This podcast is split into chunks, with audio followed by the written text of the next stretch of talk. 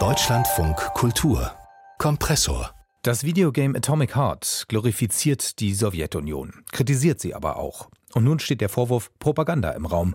Das ist unser Thema jetzt im Kompressor Podcast. Ich bin Max Oppel. Willkommen. We are now flying past the majestic Call of the Motherland monument, erected in 1949 to mark the Soviet Union's victory in World War II. Da befinden wir uns in den 50er Jahren. Die Sowjetunion ist ein Ort der Wunder, wo Roboter das Proletariat befreiten und den sowjetischen Bürgern so viel die Möglichkeit gaben, die Kolonisierung des Mars zu planen. So wird hier die Geschichte im neuen Videogame Atomic Heart erzählt. Spannende historische Vision, aber das Spiel geriet im Vorfeld der Veröffentlichung in die Kritik, der Vorwurf russische Propaganda. Lara Kalbart hat sich für uns mit diesem Spiel befasst. Hallo. Hallo.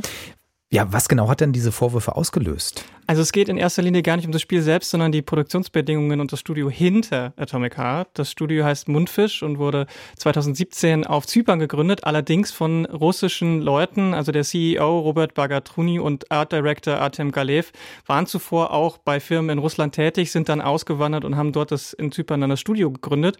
Und zu den Investoren, die das Studio finanzieren, zählt neben der chinesischen Firma Tencent außerdem Gaijin Entertainment und Gem Capital. Das sind zwei russische große große Firmen.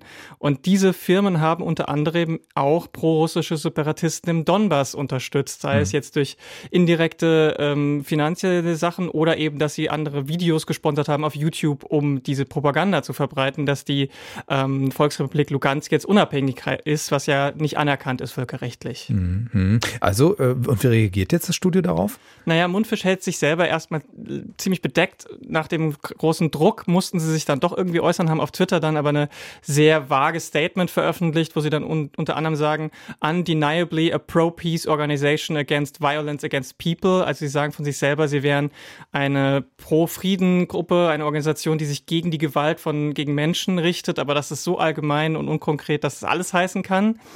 Der äh, Komponist des Soundtracks, das ist äh, Mick Gordon, der ist ein Freelancer und der hat dann aber gesagt, okay, ich spende mein komplettes Geld, was ich an Atomic Heart verdient habe, an das Ukraine-Krisenhilfe des australischen Roten Kreuzes. Also der hat sich auf jeden Fall sehr eindeutig positioniert, weil er meinte, also da will ich lieber nichts mit äh, zu tun haben und ähm, mhm. sieht die, die, die Vorwürfe da auch.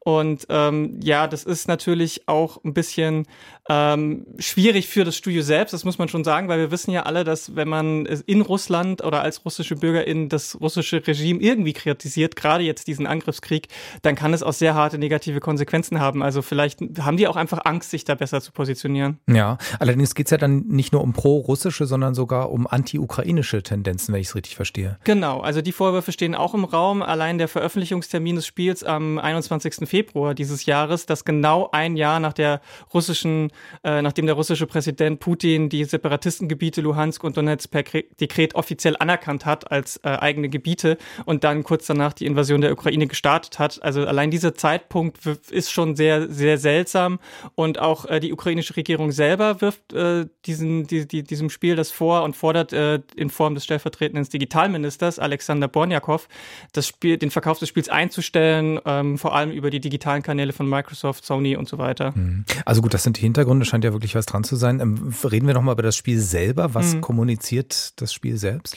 Naja, wir haben ja gerade so ein bisschen im O-Ton schon was gehört. Also wenn man sich nur die erste halbe Stunde des Spiels anschaut, dann kann man schon den Eindruck gewinnen, dass das Spiel die Sowjetunion glorifiziert und so eine utopische Version der kommunistischen Diktatur erschafft, die man dann irgendwie genießen kann. Aber ähm, das ist dann später anders. Also es gibt am Anfang diese riesen Propagandastatuen und Wandbilder, die man sieht.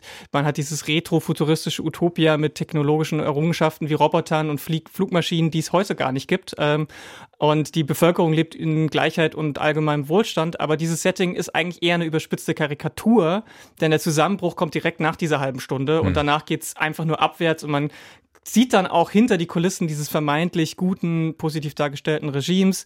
Und die Kernbotschaften des Spiels, ähm, was dem Spiel eigentlich wirklich wichtig ist, ist der Widerstand gegen gedankliche Gleichschaltung und ähm, die Wichtigkeit eines freien, eigenen, individuellen Willens, also eigentlich genau das Gegenteil von der Sowjetunion. Ähm, deswegen ist das schon so, dass es da jetzt nicht so drin ist. Und auch am Ende des Spiels kommt nochmal ganz deutlich raus, dass die ganzen positiven Sachen, die angeblich das Spiel da macht ähm, oder propagiert, hinterher eigentlich nur eine Kampagne war, um den Westen irgendwie zu infiltrieren und die dann lahmzulegen. Also ähm, da ist es schon eher so, was die anti-ukrainischen Inhalte aber angeht, das sind eher so, naja, so Indizien, so spekulative Sachen oder eben ganz starke kodifizierte Gegenstände, wie zum Beispiel eine Dose Schweinefleisch, die in den Farben der ukrainischen Flagge auftaucht, was mhm. so ein bisschen sagen soll, ja, die Ukrainer, UkrainerInnen sind alles Schweine mhm. oder ein Figurendesign von einer weiblich äh, gelesenen vom Roboter, die so ein bisschen die Frisur hat, die man von Julia Tymoshenko äh, kennt, die ehemalige Präsidentin. Also ähm, das sind so ein paar Indizien, aber so richtig eindeutig kann man jetzt da jetzt keine anti-ukrainische Propaganda erkennen im Spiel. Mhm. Dann, was ja vielleicht, sagen wir mal, ein Indiz oder, oder ein Punkt hm. wäre, verdient denn Russland an Atomic Heart? Also würde man durch diesen hm. Kauf eben Putin und den Krieg indirekt unterstützen?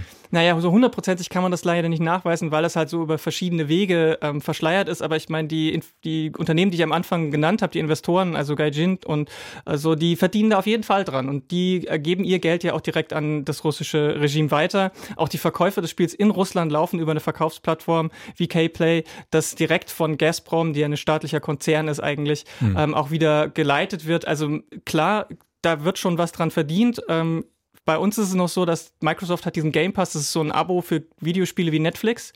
Und da ist das Spiel automatisch mit drin. Also da kann man das Spiel mitspielen und finanziert es dann halt auch so indirekt, weil man bezahlt ja das monatlich nicht für einzelne Spiele. Mhm. Und Microsoft zahlt dann den EntwicklerInnen schon auch immer einen festen Preis. Also Insgesamt würde ich persönlich sagen, man muss da sehr vorsichtig sein. Also meine ganz eigene Meinung ist wirklich, auch wenn das Spiel jetzt keine direkte Propaganda enthält, diese ganzen Hintergründe um die Produktion ist moralisch äußerst fragwürdig und man sollte da wirklich sehr vorsichtig sein. Die Kritik am Videospiel Atomic Heart und was alles dahinter steckt. Äh, vielen Dank, Lara Kalbert, für diese aufwendige Recherche. Sehr gern, danke.